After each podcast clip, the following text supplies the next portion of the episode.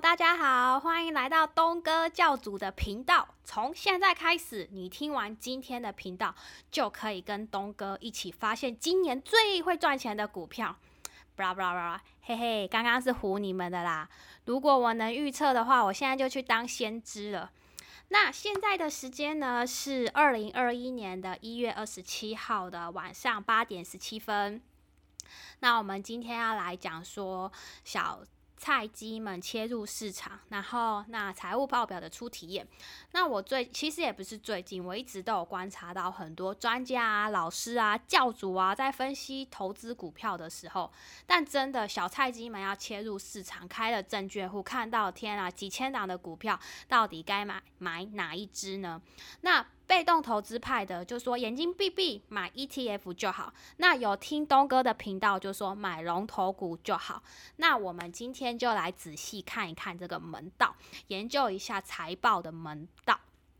之前我有聊过的几集，可能会比较偏向我看到的时事议题，我的心得跟大家分享，或我的故事。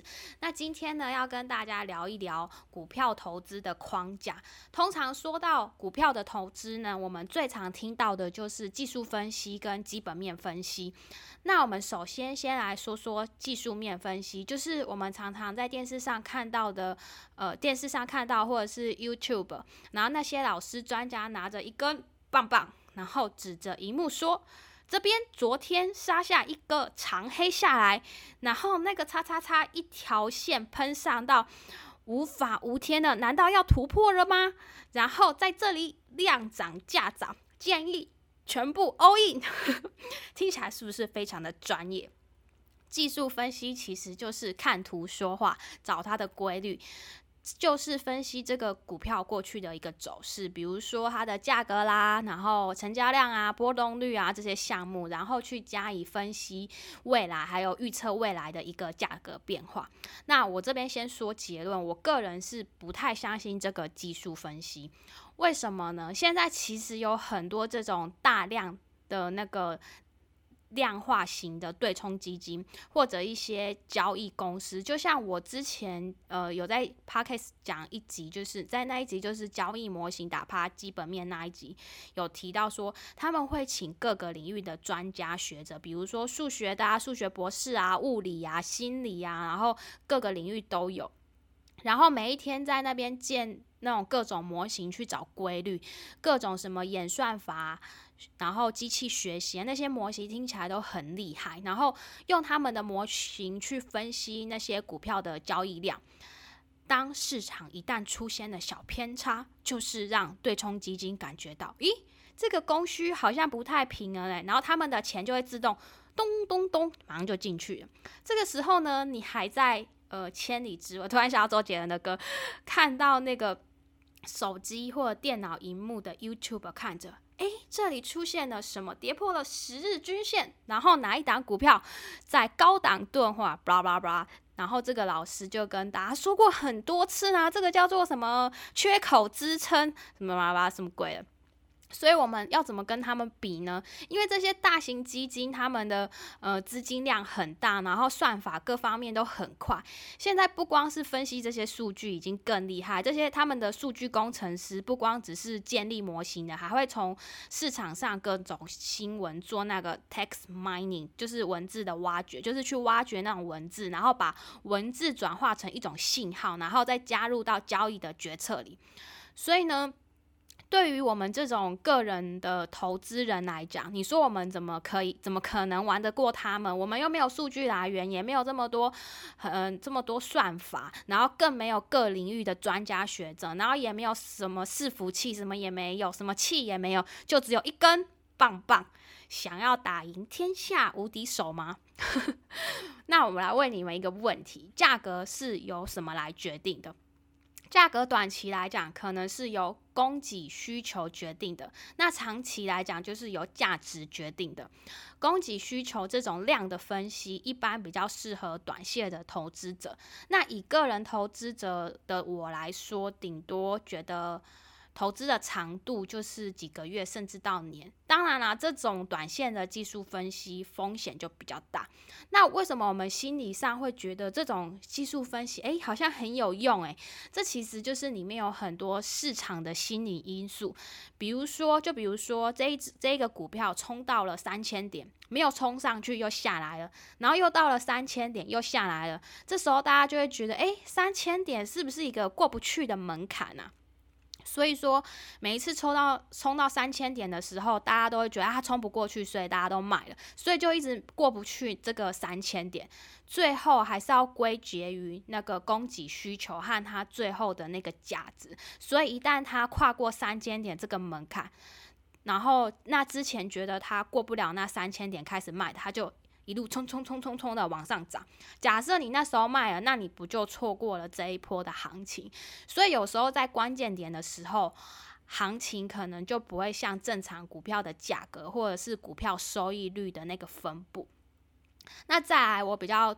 就是像我比较推荐，就是长期投资嘛，也就是所谓的基本面分析。那我主要分为三个方面，就是宏观方面、产产业方面跟财报方面。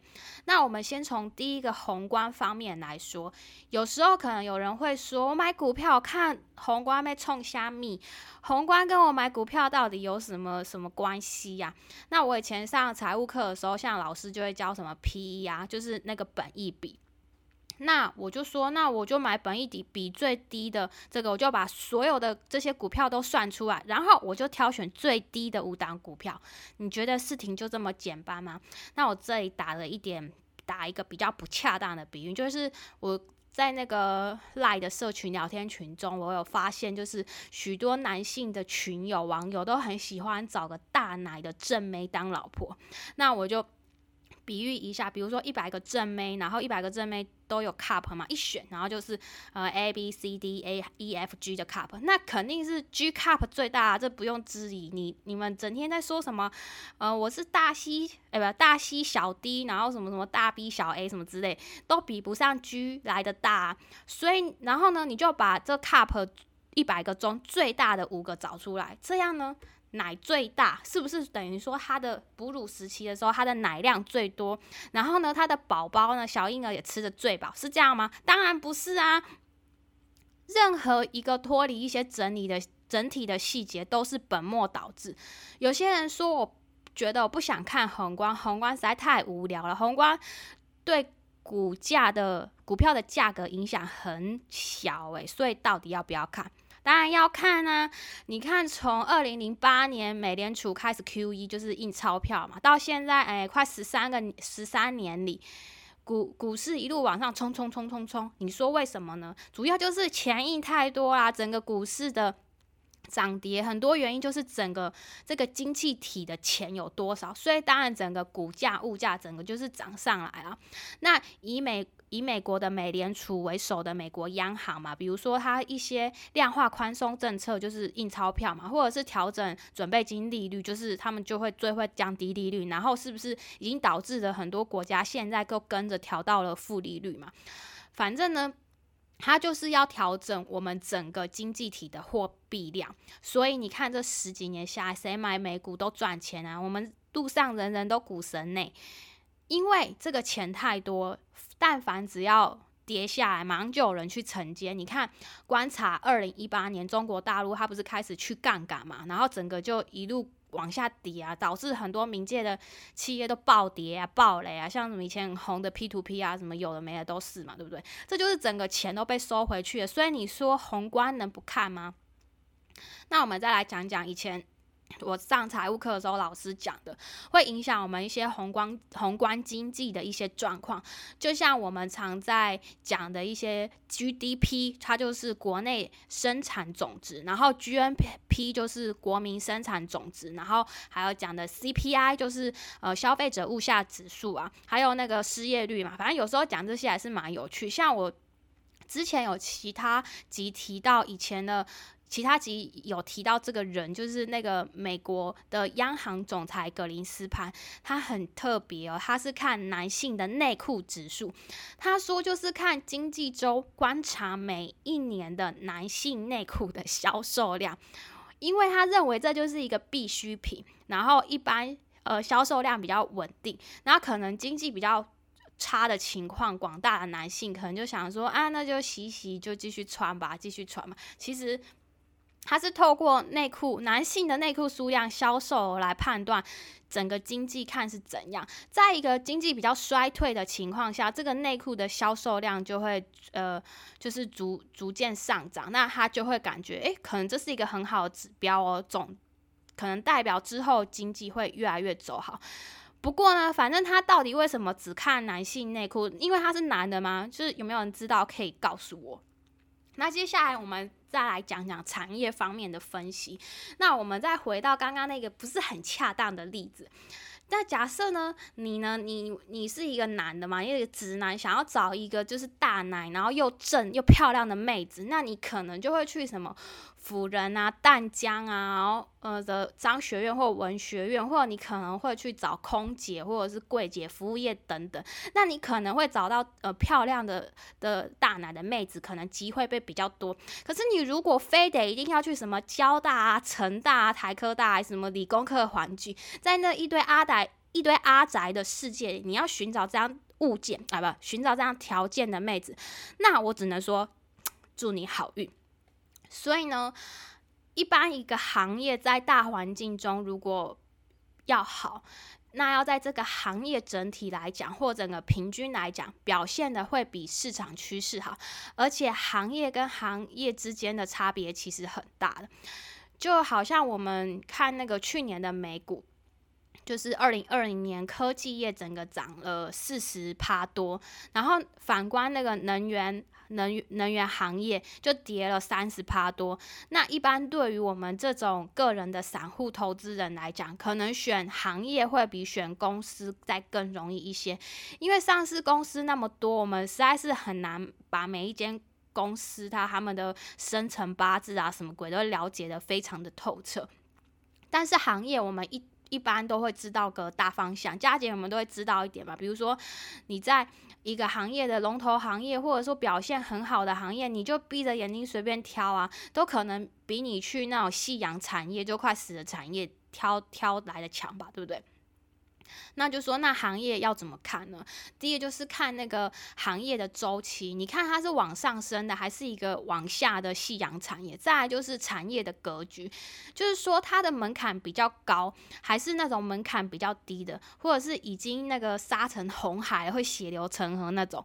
因为门槛比较高的来说，相对来讲它就比较有竞争力嘛。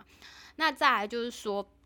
国家政策啊，因为政府都扶持，那这个产业发达应该情况还不错吧？政府资源毕竟还是蛮多的嘛。那再来就是应该算是市场偏好吧，你就看看社群大众这个阶段喜欢买什么。比如说现在大家什么成长型的股票、科技股啊，然后什么概念股啊，像这种大家都喜欢，那可能价格就会变高。那这里大家就可以挑选自己比较熟悉的行业，比较不会失误。那最后一方面，我们就来聊聊一下那个财报，也就是所谓的财务报表啊。这其中有区区分为 IFRS，就是国际财务报告准则。然后像之前我们呃很久以前就是以以前是用那个 AAA 的标准，是美国会计师协会叫做 AAA，不知道你们有没有听过啊？反正也不重要，因为从二零一一年开始，我们全部都采用 IFRS。I 呃 IFRS 的设计是为了什么呢？主要就是让所有的资料栏位跟全球都是全部统一，所以全球的会计师啊、记账师他们的报表统一的一样。也就是说，把财务报表的语言呢统一一个格式，那这个对我们有什么好处呢？尤其是像对于做资讯的人。只要大家都采用 IFRS 的会计报会计规格报表，全部固定，适用通用所有的美国会计师啊、欧洲会计师啊、大陆会计师啊、台湾会计师啊，那这个报表什么内容呢？那当然就是有很多细节啦。那我也不多讲了，反正你们也听不懂。反正它有所谓的那个财务报表啊、资产负债表，反正这就不细讲。比如说。